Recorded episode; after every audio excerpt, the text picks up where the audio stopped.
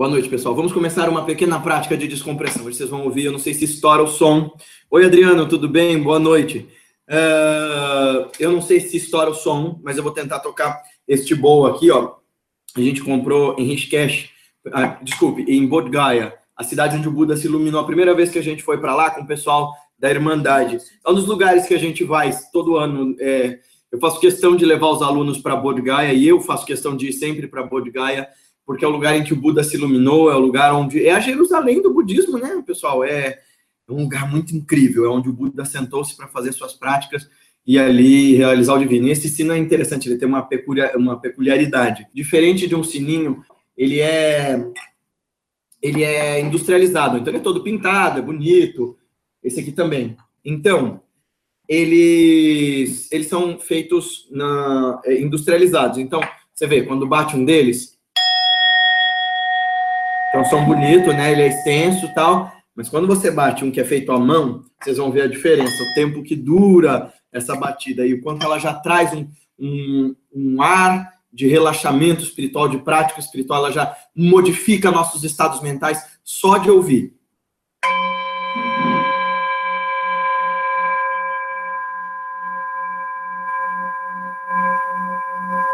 Ele vai. Você bate mais forte. Eu não sei como é que tá o som, tá? Eu não sei como é que tá o som, tá legal aí? É, eu espero que esteja. Vamos então fazer agora o nosso relaxamento. Vamos usar este sino aqui, que é o sino que a Irmandade empresta, que eu acho bem interessante. A gente comprou inclusive um maior que está lá embaixo, mas esse aqui ele tem um, um som muito profundo. Ele, ele é diferente, ele é especial. Lá em Gaya, eles têm na feirinha, interessante isso, uma miríade de sininhos e de pinturas e de coisas das mais diversas assim para comprar, sabe? A gente vai lá para meditar e conhecer os diversos budismos, mas a gente chega naquela naquela feirinha a gente fica um pouco descontrolado, sabe? Vamos colocar nossas costas retas na cadeira. Se vocês gostam de sentar na posição ou birmanesa, ou meia lótus, ou lótus, né? Um pé na frente do outro, um pé em cima da coxa, os dois pés em cima da coxa, como costumo meditar. Uh, verifique se você está sentado, sentada sobre os isquios, esses ossinhos das nádegas. Desculpa a moto. E vamos agora inspirar fundo. Trazendo nossa consciência para o aqui agora, para esse momento perfeito. E vamos nos preparar para este recebimento, para este centramento. Vocês inspiram fundo e expiram lenta e suavemente expulsando toda a tensão física, mental, daí.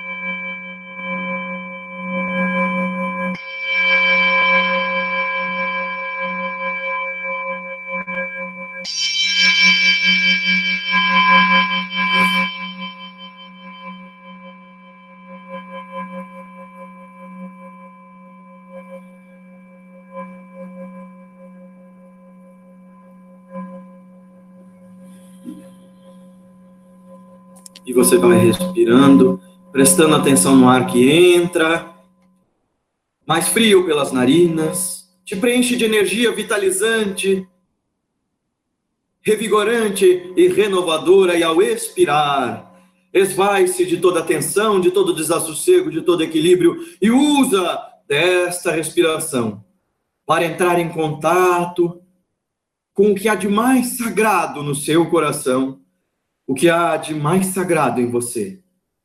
Tua língua toca o céu da boca, os dentes separados levemente, as costas retas, ombro para trás, queixo levemente voltado para baixo. E você presta atenção na respiração e nestes breves instantes de silêncio, em que não falta nada, não resta nada, não há mais nada com que se preocupar, exceto esse bem-aventurado aqui agora.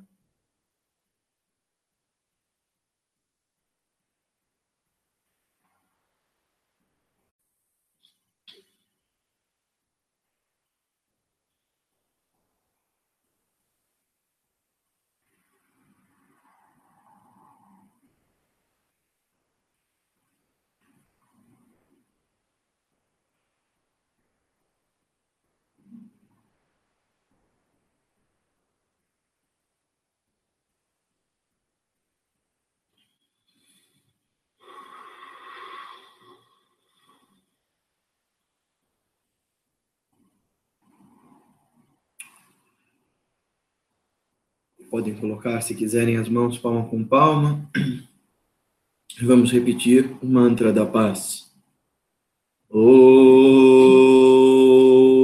Sahana Vavatu Sahanau Bhunaktu Sahaviryam Karvavahai Tejasvina Vaditamastu Ma Vidvishabhai Om Shanti Shanti Shanti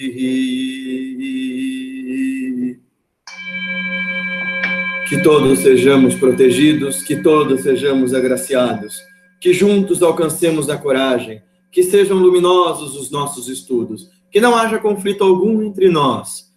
Paz, paz, paz entre todos os seres.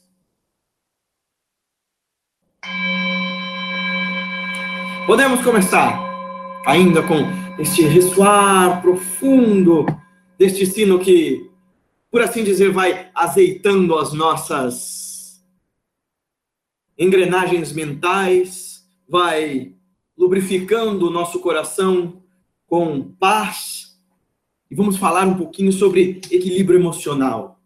Vamos falar um pouquinho sobre aceitação das emoções. A gente trabalha bastante com isso, porque independente da sua crença, da sua tradição espiritual, do caminho que você siga, a busca do reconhecimento do quem sou eu é, a meu ver, a grande segurança, o grande caminho, a grande saída e a grande resposta que procuramos em meio a todos os nossos entraves. E para conseguir a resposta deste quem sou eu, precisamos de algumas coisas, como disciplina, persistência, perseverança, precisamos de tenacidade, de coragem, mas nós precisamos fundamentalmente de equilíbrio. Nós precisamos, em meio aos maremotos da nossa vida, conseguir encontrar meios de estar em paz a despeito de tudo, não é verdade? E a coisa toda é que equilíbrio emocional começa com reconhecer quem você é, reconhecer suas emoções, reconhecer onde é que você está uma das coisas que o Paul Ekman e sua filha, a Ivy Ekman e o pessoal que trabalha com isso, aqui em São Paulo, sobretudo, recomendo o trabalho da professora Elisa Cosasa, que inclusive é quem, com meditação, trabalha mais em termos de ciência da meditação. Eles vão dizer que, diante dos eventos emocionais, diante dos gatilhos que disparam as nossas emoções, existem certas atitudes que a gente toma, e a gente geralmente foge, a gente maqueia, a gente mascara, mas o reconhecimento e a aceitação das emoções tal qual elas são, tal qual elas devem ser, é sim o melhor caminho para a lucidez plena e para a maturidade emocional. Cássia, o meu equilíbrio emocional é terrível, pois sou insegura. Cássia, o equilíbrio emocional de qualquer pessoa que não se dá conta dessa busca é terrível. Mas a partir do momento que você faz um pequeno esforço para transformar isso, já começa diferente. Então, se você tem gatilhos na tua vida que te disparam emoções ruins, como? Uma chefe que te diz coisas que não são bacanas, uma situação familiar que te coloca acuado, acuada em situações desequilibradas. Se você tem uma experiência religiosa dentro do templo da religião, do caminho que você estava, quem leu Eterna Dança Cósmica sabe como isso funciona, que te desequilibra, que desestabiliza. Se você tem pessoas que te antagonizam, a primeira coisa que você vai precisar fazer é reconhecer o lugar em que você está. O primeiro passo para acessar o estado de equilíbrio emocional é tentar reconhecer em que lugar vocês se encontram. Que lugar da situação você se encontra. Que arquétipo você preenche. Que situação você realmente está. Porque tem uma coisa que a gente faz muito, é se culpabilizar, se justificar e se vitimizar pelas coisas. Saiba de uma coisa: se culpabilizar, se justificar, se vitimizar, não resolve nada, não transforma nada, não melhora as situações. Então, a primeira coisa que eu diria para você é: como disse meu mestre, a gente foi falando nas outras vezes, é, ó, até a Ilana falou, oi Patrícia, diz oi. Oi, Ilana. a gente se culpabiliza e fica justificando, e como o mestre falou, e eu comentei com vocês, né? Vocês não são vacas. Parem de ruminar. Obrigado uh, todo mundo que tem mandado essas mensagens tão carinhosas para a gente fazer o nosso trabalho. De verdade, é, eu costumo dizer que a razão, o motivo de eu fazer esse trabalho, né, da Revolução de Si, de ter desistido de carreira uh, executiva e essas coisas, é porque eu acho que a vida tem mais significados do que simplesmente seguir a, as engrenagens tais quais elas nos foram dadas. A gente tem que dar significado para elas. Isso é revolução de si. Ser hoje melhor do que eu fui ontem, amanhã melhor do que eu fui hoje. E hoje a gente está tratando de equilíbrio emocional para isso. Como é que eu faço para combater emoções que são substancialmente negativas e que aparecem aí? Elas são partes de nós. Não adianta a gente dizer elas não existem, não é? Ah, e aí, ah, a primeira coisa é reconhecer essas emoções. É parar de brigar. Ó, a Ilana tá dizendo que os cabelos estão bem. Espero que sejam os meus, porque eles estão caindo sem parar. Mas sim, os da Fabi são invejáveis mesmo. Bom, então, a gente já falou um pouquinho. O primeiro passo para o equilíbrio emocional é o reconhecimento da emoção. Parar de brigar com a mente, parar de brigar consigo. Ah, eu não estou sentindo, eu não estou sentindo. Não. Faz um exercício para você perceber que é impossível treinar a mente por negativas. Você quer saber como é impossível? Fecha os olhos uns instantes, rapidinho. E por tudo que aconteça nesse mundo, você vai fazer toda a força possível e não pense no macaco azul. Não pense no macaco azul. O macaco azul não vai aparecer pulando aí na sua mente. O macaco azul não está aí. E abre os olhos. Eu aposto que vocês viram macaco pulando para todo lado, macaco azul, macaco rosa, macaco verde, macaco roxo, porque a mente não funciona por negativas. Então, dizer eu sou indeciso, eu sou isso, eu sou aquilo, é muito complicado. A primeira coisa é dar valorização àquilo que você já tem como qualidades expressivas aí. E a partir dessas qualidades, treinar sua condição mental, treinar sua condição emocional, para aí sim começar a fazer pequenas e diárias modificações no seu estado de ser, de pensar e de agir, para conseguir lidar melhor com a indecisão, para conseguir lidar melhor com o medo, para conseguir lidar melhor com a angústia, para conseguir lidar melhor com as mágoas, com o ódio, com tudo isso é importante. Ó, oh, boa estratégia, Diego. Essa, ele falou, procurei pensar no elefante rosa. Uma coisa que a gente, inclusive, tenta fazer nas práticas meditativas é enganar o enganador. Essa coisa é, você cria artifícios da mente para que a própria mente que te tira a sua paz seja, então, o veículo para te devolver essa paz que ela te tira. Entende? Ah, é, é, algumas das técnicas que a gente ensina nos nossos cursos, mas é de novo que eu estou falando. Eu não estou fazendo propaganda do nosso trabalho, estou falando que a prática meditativa ensina esses tipos de, de, de prática, de, de, de hábito, de, de, transformação. E seja comigo ou seja com outra escola, com a sua própria tradição espiritual, procure uma, uma prática que modifique seus estados mentais. Então, dado esse, esse nossa, essa nossa busca esse pequeno contorno, esse pequeno preâmbulo que eu fiz sobre o equilíbrio emocional, vamos agora começar a ler as perguntas de vocês sobre essas questões. E aí a gente começa a trabalhar essas questões uh, de um modo mais íntimo, mais próximo, com uma conversa que eu gosto que a gente faça, tá? Uh, vamos lá. Ótimo tema, muito bom ouvir os ensinamentos no domingo à noite. Estou num turbilhão de mudanças e choro até a diminuição que as coisas vão dá certo. Olha, Gleice, funciona chorar, funciona essa catarse emocional, essa explosão, essa explosão, mas a questão toda é o que eu faço com ela.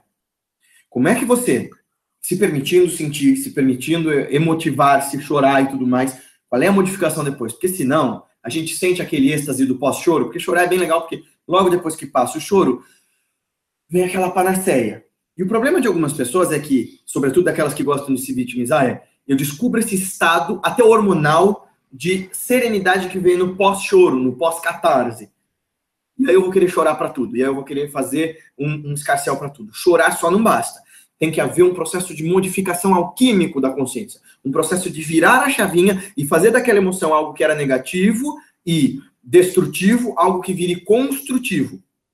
Eu vou pedir para vocês é, fazerem a gentileza de, pelo WhatsApp, pelo e-mail, pelo Facebook de vocês, é, compartilharem esse vídeo para as pessoas é, para mais gente participar do Hangout. Pode ser? Vocês podem fazer isso? E a outra coisa que eu queria pedir para vocês é que ajudasse a gente a divulgar a página, o canal. Vocês puderem convidar os seus amigos a curtir a página, assinar o canal, eu agradeço muito e ajuda a gente a continuar esse trabalho, tá bom? Ah, gostaria que um dia você gravasse um vídeo sobre a programação existencial ou missão de vida. Se existe mesmo esse papo de curso entre vidas. Pedro, olha, eu tento aqui, a despeito das minhas crenças pessoais, ser o mais prático possível. Eu não acredito que haja destino. Tá? Eu acho que sim, pode ser que haja uma pré-programação mental, dado os nossos sanskaras, as nossas tendências, se você acredita em outras vidas, ou se você olha para o lado da genética, as nossas predisposições genéticas advindas dos nossos ancestrais, por parte de pai e de mãe. Mas daí dizer que isso determina o seu caminho, eu não acredito nisso. E eu acho que, inclusive, faz parte do nosso cultivo de equilíbrio emocional olhar para o aqui e agora, ver o que eu tenho para fazer aqui agora e buscar um sentido nas coisas que me dão alegria, prazer e que não ferem os outros e que, se possível, faça bem aos outros. Essa máxima é do Buda, não é minha, não. Como todas as grandes verdades, elas já foram ditas pelos grandes mestres e a gente acaba só redizendo, só ressignificando. O Buda diz assim, que a máxima de todo buscador sincero é não fazer o mal, fazer o bem fazer o bem a todos os seres. Nisso, a meu ver, Pedro, já consiste nossa máxima missão nessa vida. Não fazer o mal já, já é por si só um grande trabalho. Não fazer o mal consiste em evitar de preconizar nossas vontades e nossos interesses pessoais em detrimento aos interesses da coletividade. É, não fazer algo que fia o outro para uh, ah, favorecer a nós. Então, não fazer o mal está claro. Fazer o bem Tá claro também que a gente faz o bem para quem a gente gosta, a gente faz o bem para quem é próximo de nós, a gente faz o bem para quem nos causa algum bem. Mas fazer o bem a todos os seres aí é mais difícil, porque inclui, inclui nessa equação fazer o bem, inclusive, para quem desgosta de nós, para quem nós eventualmente desgostamos e precisamos aprender a gostar. Então é isso. Mas eu eu tento ser aqui filósofo, né? Eu tento aqui ser filosófico, eu tento aqui ser até de alguma forma cético no meu, no meu ponto de vista filosófico uh, e olhar para as coisas de uma forma muito prática. Olhe somente para os fatos das coisas que você tem nas suas mãos. E as verdades espirituais podem ser factuais. Você pode senti-las como fatos dentro do seu coração. Se elas forem experimentáveis e experienciáveis através das suas práticas espirituais, aí sim cultive essas crenças, cultive esses hábitos. Se for só firula, espuma mental, então vai deixando passar. Como atingir equilíbrio emocional quando a autoestima está baixa? Bom, Rafael, a gente não atinge equilíbrio emocional quando a autoestima está baixa, mas a gente tem que atingir a gente tem que atingir equilíbrio emocional para aumentar a autoestima. Começa com esse reconhecimento de que não, você não é uma lâmpada, não tem nada para se iluminar e não interessa quantos os problemas, quantas pessoas te critiquem, te condenem, e isso não é papo de autoajuda. Isso é papo de autonomia e de lucidez espiritual. Não interessa quão adversas estejam as situações da sua vida, você tem que adquirir segurança interna para obter valor e dignidade e segurança aí com o que você já é. É uma, não é uma questão de ficar perguntando como eu posso ser feliz com o que falta para ser feliz, mas como eu posso ser feliz com tudo aquilo que eu já tenho. E parece uma frase piegas, mas é a frase, mas é uma frase de ensinamento sobre autossuficiência e sobre suficiência existencial. Como é que a partir dos mecanismos que eu tenho, dos recursos que eu tenho, da vida que eu já tenho e que está apresentada e dada ali para mim, eu posso obter segurança no viver, qualidade no viver posso obter beleza e apreciação no viver. E a primeira coisa para o equilíbrio emocional vir é reconhecimento das emoções, olhar com critério no espelho das suas, das suas almas, aí olharem-se nus para si mesmos e perguntarem onde é que eu estou sendo autor, autora dos meus próprios sofrimentos e dos meus próprios enganos. Segundo passo, fazer uma operação de mudanças. Ah, mas é muito fácil falar que eu tenho que operar mudanças. Me diz como. A gente fala como. Foi a pergunta que eu fiz para o mestre, lembram? Quando eu perguntei para ele, olha, todo mundo vomita regras na minha cabeça, mas ninguém nunca me ensinou um método. Ele disse, bom, então agora você está pronto para o yoga. Guilherme, você está dizendo que a meditação e o Raja Yoga é o caminho para a transformação de todos os seres? Não, estou dizendo que ele foi o meu caminho que me mudou. Mas existe uma gama enorme de outros caminhos que pode fazer com que você opere essa mudança em você. Tem gente que encontra isso pelo esporte, tem gente que encontra isso pela dança, tem gente que encontra isso pela arte, tem gente que encontra isso uh, pelas mais diversas formas. E aí a questão é, onde é que você quer encontrar isso? Né? Onde é que você quer encontrar seu abrigo, seu refúgio e tudo mais? Na verdade, o equilíbrio não é só um sentido, é um trabalho cotidiano que leva muito tempo e dá valor àquilo que te faz bem. Você concorda? Ilana, não só concordo que eu diria, que eu diria o seguinte: ele é um trabalho eterno eterno conquanto não estejamos com consciência iluminada. É um cultivo, é um esforço, é um, uh, é um sentimento sincero de engajamento com o seu projeto de autorrealização. O equilíbrio é a eterna busca. O equilíbrio precisa ser o cultivo máximo. Ele leva tempo, mas só o fato de você se interessar por ele, só o fato de você dar uma atenção diferente para sua vida, de você tentar se empenhar nesse projeto de transformação de consciência, isso já começa a acontecer. Gabriel Bittencourt disse que não consegue chorar. Sabe, Gabriel, eu também durante muito tempo não conseguia. Não tem nada de errado com isso, desde que você consiga expressar suas emoções, bonitas ou feias, de uma outra maneira que não seja destrutiva, que seja construtiva. Uma outra coisa para cultivar o equilíbrio emocional é o diálogo, não é o debate, não é o monólogo. Não é você vomitar a regra na cabeça das pessoas, tampouco é tentar provar seus pontos de vista, é se abrir para o outro quando houver conflito e problema e deixar que o outro também se abra. E para isso acontecer, exige a capacidade de saber ouvir. Tá? Então não há problema nenhum em não saber chorar, desde que você saiba expressar outros tipos construtivos de emoção. A meditação deveria ser mais de uma vez ao dia, só se você conseguir, Ilana. Se for prazeroso e você tiver esse empenho nessa busca, você pode fazer ao acordar e antes de dormir e também em outros momentos, tá bom? Nossa, a crise aqui é ferrenha, todo dia, todo momento, mas tentamos seguir em frente. Esse é o esforço, Beto. A gente tem que fazer o máximo para sermos o máximo, para conseguir sair dos entraves das crises, das confusões e das armadilhas e, do, e dos labirintos internos em que nós nos colocamos e que nós mesmos criamos. Boa noite, Guilherme. Deus abençoe a todos nós encarnados e desencarnados. Boa noite, Vanessa Ninja. Abençoe mesmo, né? Que Parambrahman, que o Supremo Espírito, que a fonte eterna de vida e paz nos nutra a todos, nos arrebanhe a todos, nos guarde a todos. E para quem não acredita em Deus, não tem problema. Que então a vida seja essa celebração de paz, de força, de bem, de luz e de beleza em todos os corações e que você seja a manifestação disso e manifeste isso no coração das outras pessoas, não importa se você acredita ou não em Deus, a vida vai ser sagrada por si só. Tempos difíceis, nenhum tempo nunca foi fácil conquanto não temos nos iluminado. As pessoas ricas também têm problemas, algumas das pessoas mais bem de vida e famosas que eu conheci eram também as mais desequilibradas. As pessoas também têm problemas em outros aspectos, as pessoas com mais saúde também tinham problemas emocionais.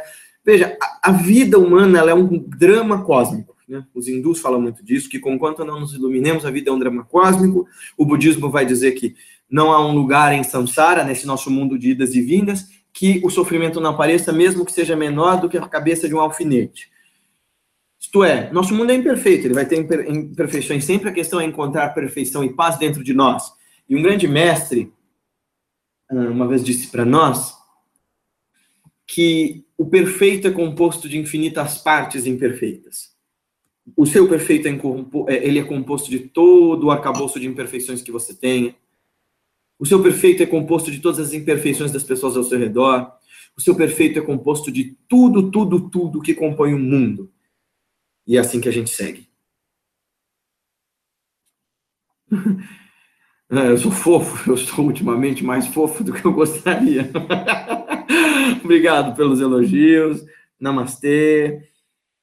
Deprimida, parece que a minha mente se divide em duas partes: uma consciente, que eu consigo controlar e que está lúcida, e outra que eu não controlo. Nossa, Angel, que bom que você percebeu isso, porque de todos nós é assim. Na verdade, o nosso subconsciente toma maior parte de nós do que a parte consciente. É, a coisa toda é ir tentando cavar fundo nesse poço, ou tentar mergulhar fundo nesse oceano, de sorte que aquilo que é inconsciente, de sorte que aquilo que é involuntário, de sorte que aquilo, por exemplo, naquele momento em que você diz assim, eu não deveria responder assim para essa pessoa, eu não deveria responder assim para essa pessoa, eu não deveria responder assim para essa pessoa. Respondi. Respondi e gritei e esperneei a coisa toda é fazer assim. Bom, eu não deveria responder assim para essa pessoa. Por que é que eu já estou querendo responder? Calma, calma. E você vai responder de novo. E você vai gritar de novo. Você vai, você vai se descontrolar de novo. Uma, duas, três, quatro vezes. Talvez mais do que isso. Mas na medida em que você faz esse esforço, a coisa vai acontecendo. A transmutação vai acontecendo. Você vai se modificando. Você vai se encontrando. A gente tem que levar, a gente tem que trazer leveza para os nossos eventos emocionais. Por isso que eu falei, façam pequenas e suaves, sutis é, transformações diárias ao invés de buscar por transformações gigantescas. Ser gentil consigo, reconhecer as coisas, os próprios erros, é um ponto fundamental, mas ser gentil e dócil consigo. Não adianta falar de ahimsa, de não violência, não violência com os outros e ser violento consigo, tá? Tenho certeza, é, tenho catarse de vez em quando. Todos nós temos catarse dos diversos tipos: catarses emocionais, catarses espirituais, catarses uh, intuitivas. É, é, uma palavra, Adriano, que serve para é, significar os, as, os momentos de empuxo, de catapultas é, internas, né? Tô gripado ainda. Não, Milena, na verdade eu não tô mais gripado, ainda bem, eu só tô alérgico, porque porque São Paulo tá seco demais. O que ninguém te conta? O fato de alguns médiums conseguirem ver o que irá acontecer não quer dizer que algo já está escrito? Que sim, há um destino? Um vlog. Eu sei que esse não é seu nome. De novo, alguns médiums conseguem ver isso, mas alguns coaches conseguem também, coaches também conseguem, alguns psicólogos também conseguem, alguns psiquiatras também conseguem. O que o médium, se você acredita nisso, faz é ver uma probabilidade matemática expressa em imagens. O que também é o que um psicólogo, um psiquiatra, um coach faz, só que com uma outra operação mental. Ele olha para toda uma construção de coisas, de eventos, de hábitos, ele olha para quem você é, para como você age, para como você comporta, e fica mais ou menos previsível o que vai acontecer com você. Mas tem muito charlatanismo por aí, muito mesmo, e a gente gosta de acreditar nessas coisas para ter alguma segurança e algum refúgio, é por isso que eu falo para a gente ficar aqui, ó, no plano básico, no plano, ah, é, no plano objetivo das coisas. Nossa, várias, várias recomendações. Recomendo você usar rapé para mim tem sido bom contra a rinite. Vamos, vamos ver isso, Anderson. Não sei como funciona. Eu tenho um pouco de aflição com qualquer coisa no, nos meus narizes. Embora eu faça jalanete todo dia. E faz muito bem, mas hoje eu não fiz. Acho que por isso que eu estou um pouco assim. Não dá para fazer o bem toda hora. Estamos inconscientes, inconscientes a maior parte do tempo. É disso que se trata a Revolução Civil, Adriano. Trazer lucidez plena a partir de um esforço consciente e consistente, a gente vai fazendo uma modificação no nosso modo de ser, pensar e de agir, para a gente se tornar consciente a maior parte do tempo e invertendo essa equação e esse quadro. É disso que se trata, né? Me responde sobre as ambiguidades de estar o quê?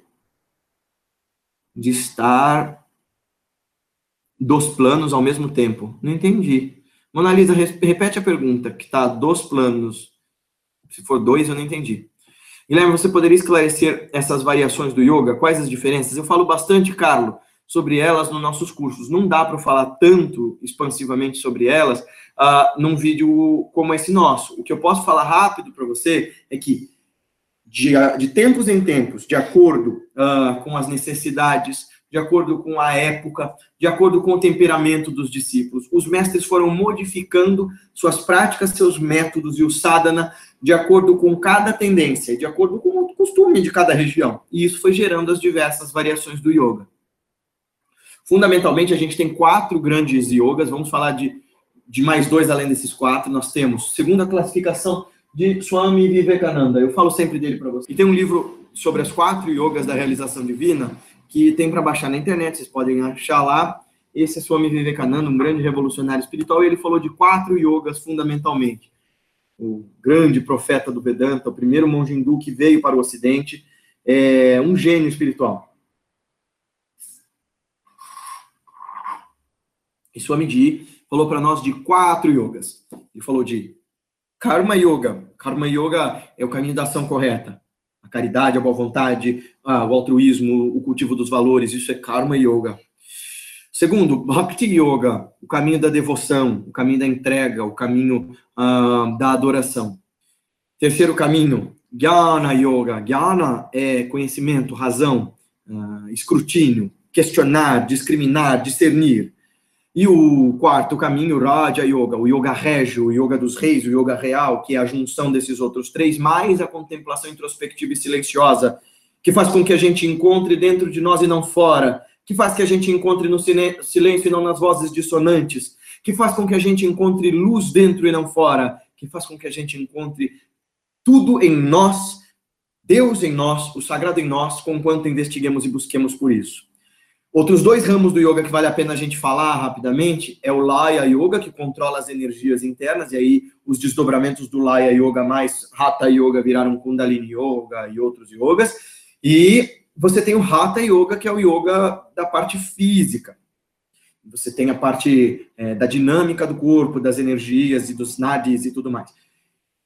A linhagem de Paramahansa Yogananda, por exemplo, de Paramahansa Hariharananda, de Babalahiri Mahashaya, de Mahavatar Babaji, que é a Kriya Yoga, segundo eles, é uma síntese ou é a quintessência do Raja Yoga de Patanjali, né? Então, é, é o que eles vão dizer, que é uma técnica específica que compõe todos esses aspectos. Aí você tem outras modalidades, por exemplo, você tem lá Yenga, Yengar Yoga, você tem lá Ashtanga Yoga, né, do Patabi Joyce e do Iyengar.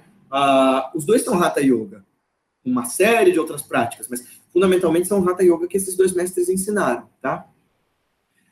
Hum, publicações de vídeos. Cara, queria saber para minha esposa xinga tanto, é mal-humorada? É...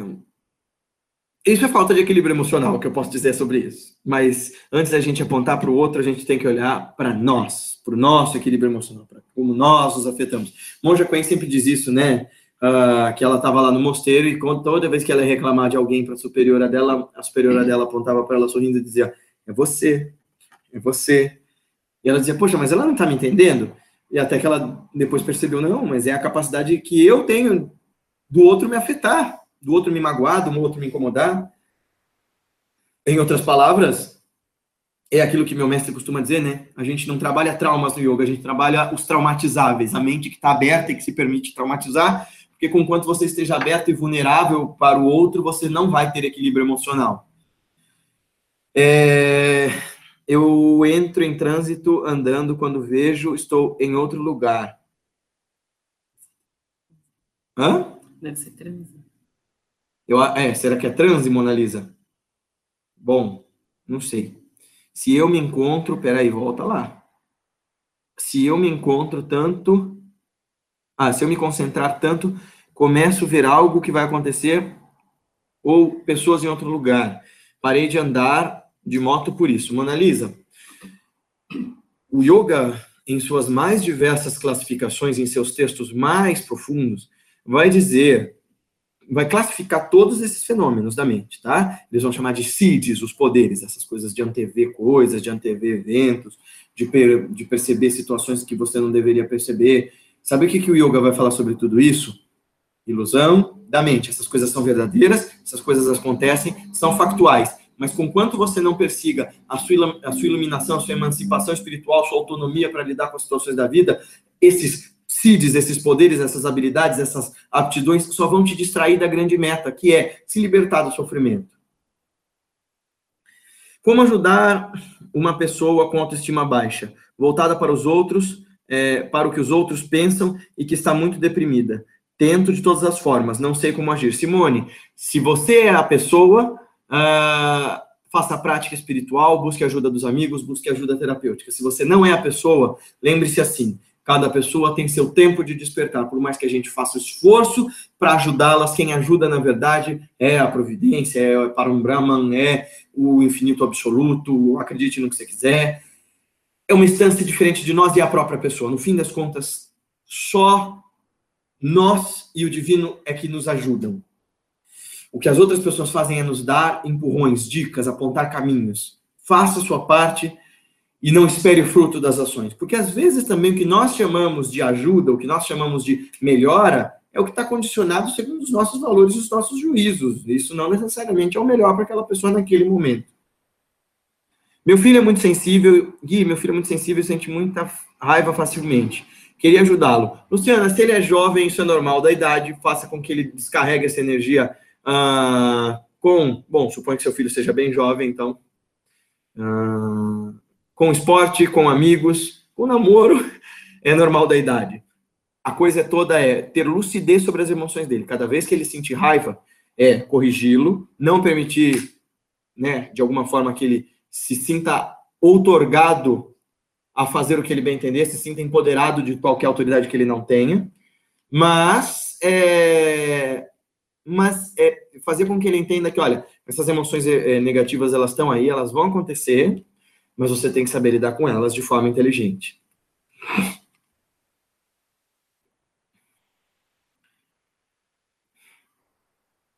Estar em dois planos ao mesmo tempo, meu celular corrige. Ah, ok. Estar em dois planos ao mesmo tempo, nossa, não sei. Estar em dois planos ao mesmo tempo, eu, não sei, Mona Lisa. É, é, são fenômenos da mente que são possíveis, mas, de novo, o que traz equilíbrio emocional, o que traz é também o que traz equilíbrio, no meu modo de ver, equilíbrio mental e espiritual de todas as ordens. Para mim, é prática meditativa. Dá para você dividir a sua atenção, mas não dá para você ficar em paz com isso.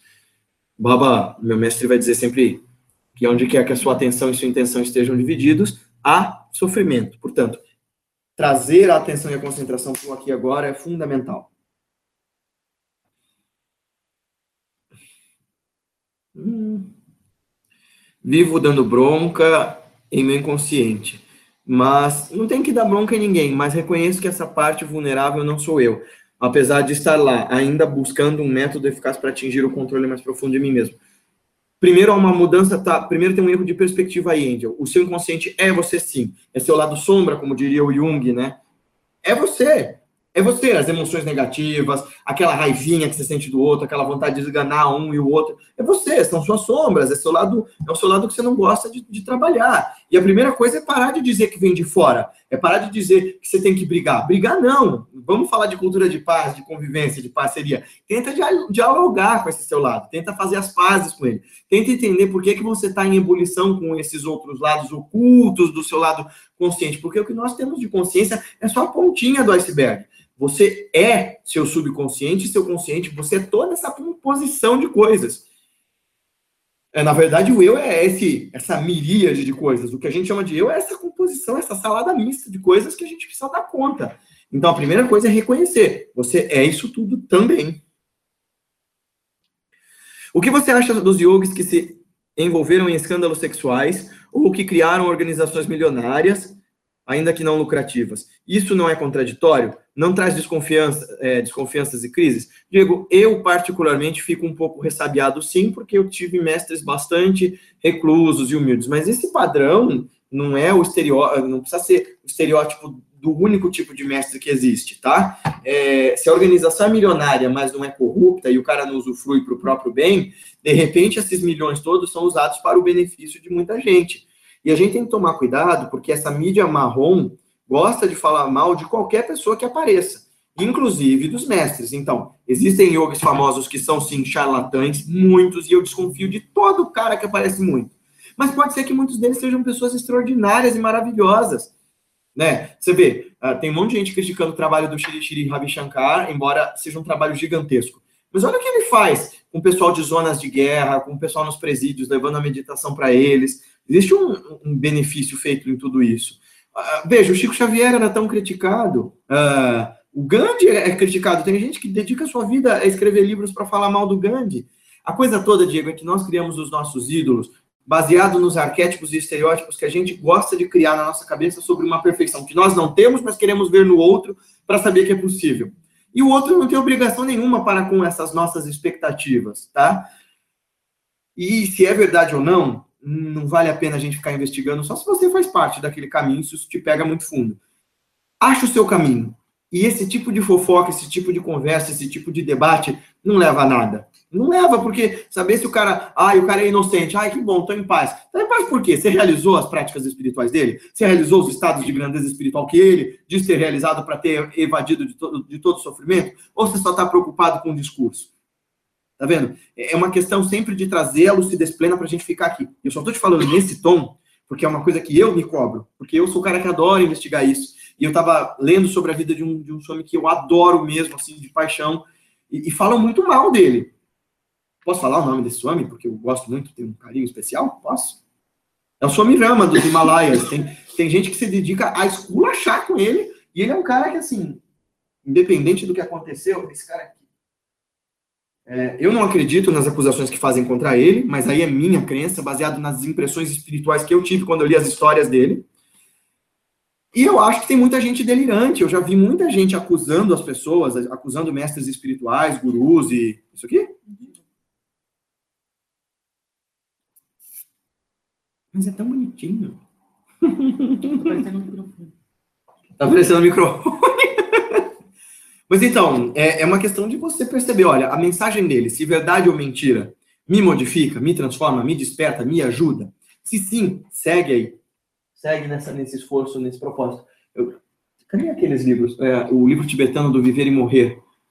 Uh, esse aqui é outro, que as pessoas falam, tem muita gente falando muito mal dele. É, do, do, do Sogyal Rinpoche, ou do Chogyal Rinpoche. E veja, uh, os ensinamentos contidos nesse livro são belos e maravilhosos, independente de qualquer coisa. Então, eu penso assim, sabe?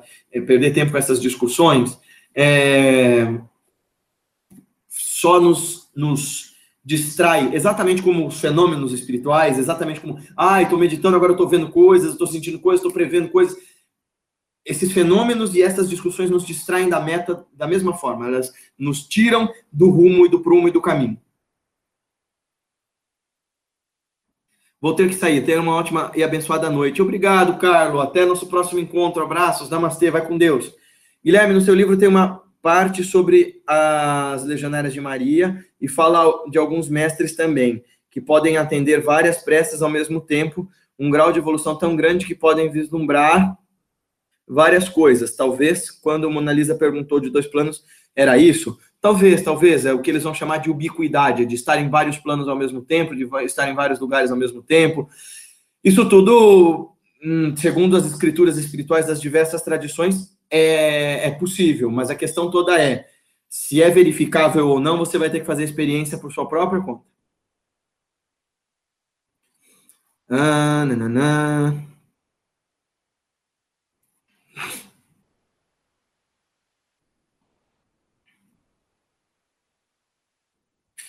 Diego Ramos. Não sei se tem muito a ver com a live, mas o que posso fazer, na verdade, a gente vai criando esse, essa coxa de retalhos, Diego, esse calendoscópio. Todas as coisas podem fugir ao tema, mas ainda assim são tema. Nós estamos falando de lucidez espiritual e revolução de si, né? Então perguntem o que vocês tiverem vontade. Mas o que posso fazer para mudar algo que sei que é errado e luto sempre para melhorar, mas nunca consigo? Esse é o grande drama cósmico, essa eterna busca de todos nós. Pequenas atividades que modifiquem grandes hábitos um pouquinho a cada dia. Um pouquinho de meditação, um pouquinho de gentileza, um pouquinho a mais de sorriso, um pouquinho mais de compaixão, amor próprio, de saber que você já é aí a luminosa fonte de paz que você busca fora, de saber que você é aí, todos vocês são aí, pessoas lindas, capazes e aptas de transformar o seu derredor para fazer do mundo de vocês uma experiência fantástica e uma experiência sagrada, como é que a gente muda algo para saber que está errado uh, e que lutamos sempre para melhorar e nunca, consigo, e nunca conseguimos? Nós precisamos ter um pouquinho de paciência. Não é só indulgência, não. Não é só, ah, eu tenho que, que relaxar e deixar a coisa acontecer. Não. A cada dia eu crio ações inteligentes e combinadas que modifiquem isso. Eu me cerco de pessoas novas que sejam construtivas e valiosas. Verifico as companhias que estão à minha volta verifico as práticas espirituais, as práticas psicológicas e as práticas mentais, verifico onde e por que eu trabalho, porque eu faço o que eu faço, vejo as atividades físicas e os contatos com a natureza que eu estabeleço. Todas essas atividades combinadas nos ajudam muito. Lucilene, Gui, que legal esses vídeos, pois aprendo muito com você, me transmite muita paz. Ah, obrigado, Lucilene. A mim também me ajuda muito e eu aprendo demais com vocês. Gui, meu filho tem nove anos, dá para pôr ele para meditar? Ele faz ele fez comigo o final da live da semana passada, uh, quando você fez as respirações, foi bem legal. Nove anos já dá para meditar sim. Ai, Luciana, desculpa, Luciana, eu tô sem óculos e tá pequenininha a letra aqui. Se eu, eu não ponho, senão fica um reflexo esquisito. Uh, dá para meditar com nove anos, sim. De, dependendo de onde você estiver, dá para você acompanhar nossas práticas e os nossos cursos e aprender conosco, ou eu posso te indicar outros lugares que ele possa aprender a meditar. Aí, nove anos é uma idade bem legal para ir falando com ele sobre equilíbrio emocional, sobre tranquilidade de consciência. Procura uma escola de yoga para crianças, procura talvez uma arte marcial, desde que o mestre de arte marcial seja tão bom quanto o mestre Walter, para quem leu o livro da Eterna Dança Cósmica, que seja mais um mestre espiritual do que um mestre de luta, né? que seja alguém que ensine a arte de viver. arte marcial é muito bom para isso.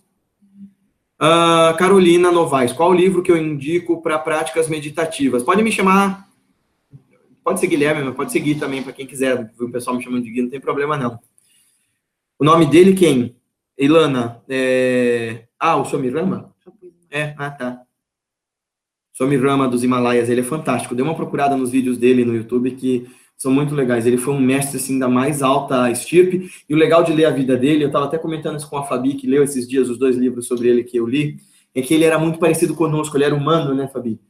E faz a gente pensar, é possível. Porque ele batia a boca com o mestre dele, ele discutia, ele teimava. Ela até falava pra mim, meu, ele era muito sem noção, olha como ele falava com o mestre dele. É, lembra alguém que eu conheço? o Guilherme. E isso faz a gente pensar, puxa, é possível, é para todos nós. Lembra, o Mani Pemerum, do lodo nasce o lótus. É das agruras, das adversidades, é dos problemas, é dessas lutas aí que todos vocês falaram, né?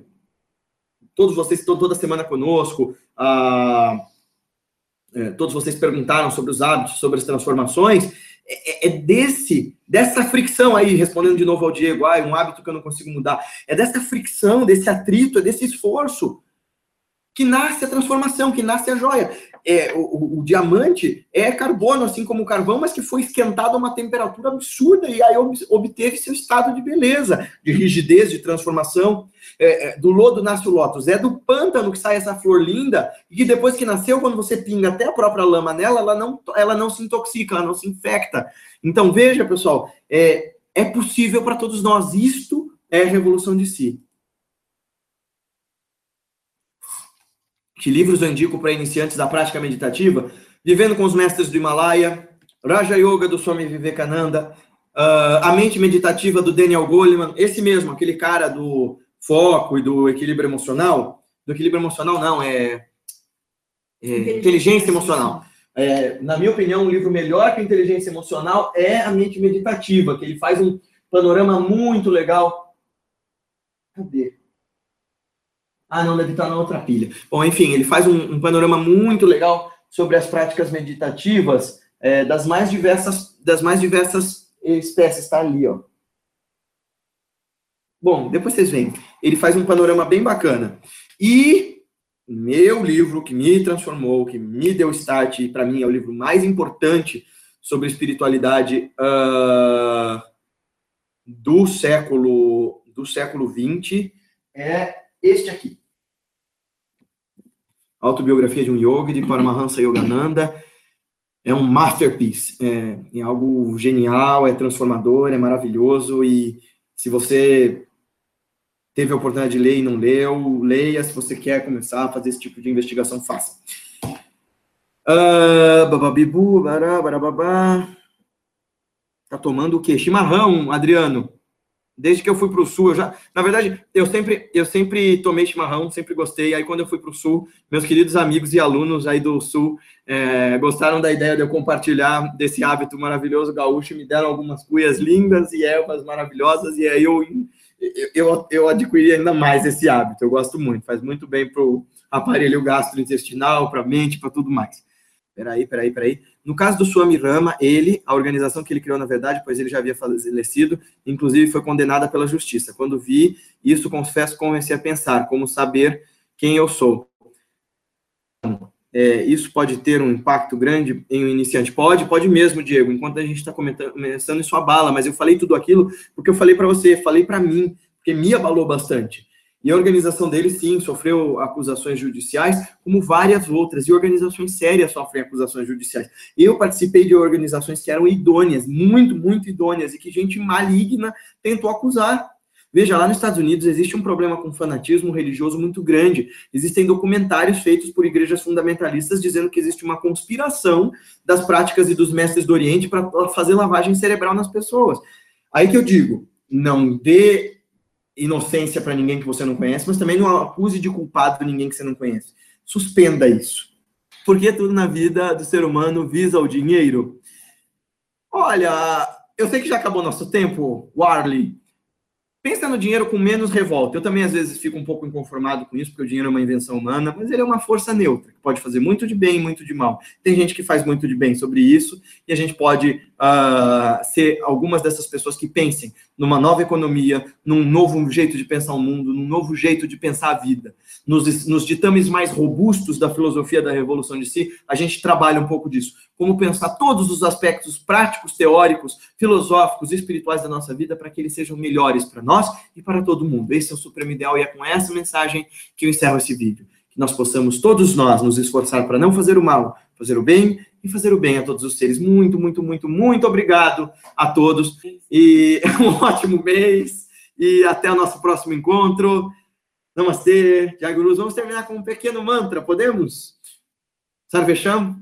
Ah, esse... olha, Paulo, eu ia fazer justamente esse. Que sincronia, cara. Ah, vamos sim, vamos sim. Você sabe que meu mestre ele faz esse mantra, a versão extensa, e eu só sei a versão curta ela é bem menor. É...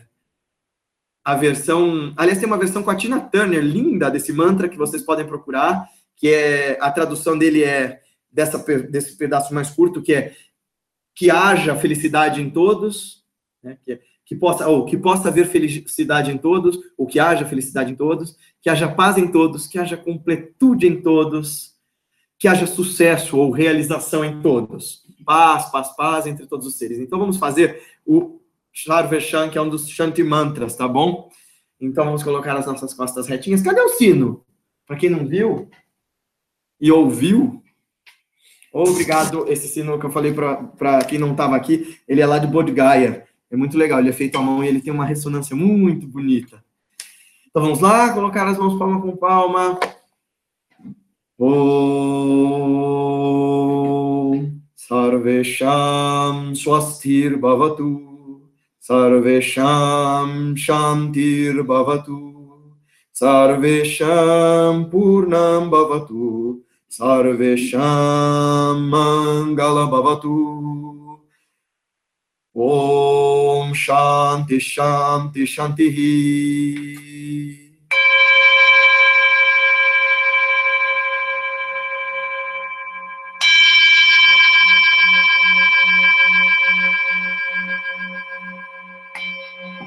Om Sarvesham Swastir Bhavatu Sarvesham Shantir Bhavatu Sarvesham Purnam Bhavatu Sarvesham Mangala Bhavatu Bhavantu Bhavantu Sukhinaha Om Shanti Shanti Shanti Paz, paz, paz entre todos os seres.